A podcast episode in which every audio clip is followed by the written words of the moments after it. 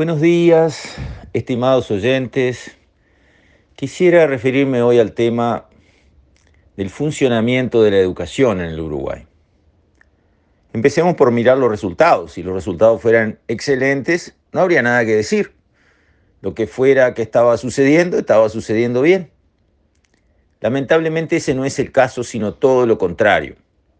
La educación en Uruguay, lo reconoce todo el mundo que no tenga mucha mala leche, funciona mal, en perjuicio de los más necesitados, a los que les va peor en nuestra educación, es justamente aquellos a los que toda la sociedad, desde la izquierda hasta la derecha, toda la sociedad quiere ayudar, quiere rescatar. Para esos jóvenes y niños, para esos especialmente, para los cuales la sociedad hace el esfuerzo de juntar impuestos y aportarle un buen presupuesto a la educación, para esos la educación funciona espantoso si lo miramos como se debe mirar, por los resultados. Porque todo lo demás es gimnasia. Lo que importan son los resultados. Y los resultados, cuando vemos en calidad cuántos niños y adolescentes terminan sus cursos, tanto en primaria como en secundaria, a nivel de los niños de barrios más pobres, horrible y en cuanto a la calidad de la enseñanza, ¿qué aprendieron? ¿Cómo se expresan? ¿Cómo escriben? ¿Cómo entienden? ¿Cómo saben matemáticas? ¿Cómo saben idiomas? ¿Cómo saben computación? Horrible. Entonces, cuando empezando por los resultados nos damos cuenta que esto no va bien, hay que pensar a ver qué pasa. Y ahí nos damos cuenta inmediatamente, porque justamente estamos en periodo de inicio de clases, que los sindicatos de la enseñanza han sido una fuerza arrolladora que ha perjudicado a los estudiantes, a los alumnos. ¿Por qué? Porque se ha opuesto esa fuerza a mejoras que los expertos de derecha y de izquierda dicen que son necesarias en nuestro sistema educativo. No lo han hecho ahora, lo vienen haciendo consistentemente. Germán Rama planteó una reforma de la educación en las épocas del gobierno de Sanguinetti, buscando ir hacia los liceos de tiempo completo. Lo boicotearon, armaron paro, fue una guerra campal, los sindicatos. Después, los liceos de tiempo completo fueron la panacea, cuando los propuso la izquierda, diez años después. Ah, así que los liceos de tiempo completo eran buenos, pero los sindicatos se opusieron cuando los propuso el Partido Colorado. Y dejamos pasar 10, 15 años a estudiantes que podían haber tenido el respaldo de un liceo de tiempo completo y no lo tuvieron. ¿Por culpa de quién? Hay solo un culpable, los sindicatos de la enseñanza, solo un culpable.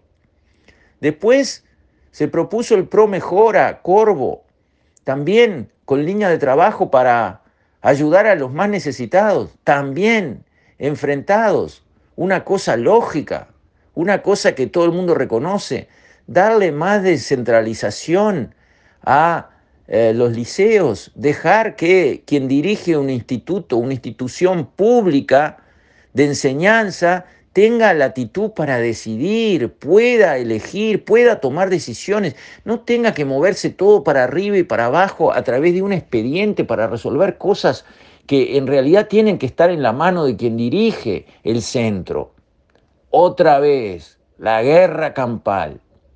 Y ahora, cuando está el momento de inicio de clases, paro al inicio de clases, este, reclamos permanentes, por sindicatos que no representan a la mayoría de los maestros y los profesores.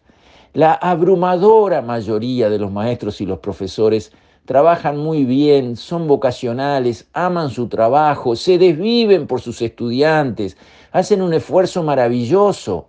Eso es así, la gente se da cuenta, lo vemos. Pero siempre se presenta la situación del caos. Ah, hay un caos en la enseñanza. El caos en la enseñanza está en la cabeza de los sindicatos de la enseñanza. Los profesores tienen razonablemente asignados sus grupos. En la proporción abrumadora de noventa y pico por ciento están las cosas en orden para empezar, pero siempre está el sindicato de la enseñanza en sus diversas ramas, algunas más combativas y otras menos, poniendo palos en la rueda, adelantando la ideología, lo que ellos piensan que debe ser la conducción política de un país, lo ponen delante de lo único de lo que se tienen que preocupar, que es de hacer funcionar eh, a sus trabajadores correctamente para que la enseñanza avance mejor. Eso no. Poner al niño o al adolescente en el centro como la prioridad para entender que allí se juega el partido para el futuro del país, eso no. Al revés, eso no cuenta nada. Si hacen paro y los niños quedan a la deriva, la respuesta es no somos niñeras, que se arreglen las madres. Qué lindo, ¿no? Qué linda respuesta, qué solidaria, ¿no? Muy bueno, ¿eh? Ajá, que se arreglen las madres. Los niños a la deriva quiere decir muchos expuestos, sueltos en la calle. Y ya sabemos lo que son las calles, ¿no? No es un paraíso, es un lugar peligroso. Por ahí quedan porque las madres no pueden decir en sus trabajos, ah, el sindicato de la enseñanza hizo paro, entonces me tengo que quedar en casa. ¿Así? Bueno, pierde su jornada y si lo hace varias veces, pierde su trabajo. Y entonces, gente del sindicato de la enseñanza, ¿cómo arreglamos ese lío? Bueno, yo creo que llegó el momento de confrontar. Yo creo que llegó el momento de poner el zorrillo arriba de la mesa y que cada cual dispare para donde tenga que disparar. La conducción de la enseñanza tiene que ser rescatada de los sindicatos. No es función de los sindicatos conducir la enseñanza. No tienen la facultad legal ni el mandato moral de haber este, sido elegidos por la ciudadanía para eso. Por lo tanto, hay que devolver la conducción de la enseñanza, las decisiones de la enseñanza a quienes jurídicamente la tienen, que son los órganos que están establecidos en nuestra Constitución. Allí las autoridades políticas tienen que decidir y si los sindicatos no acatan, habrá que avanzar y hacer cumplir la ley con todo su peso.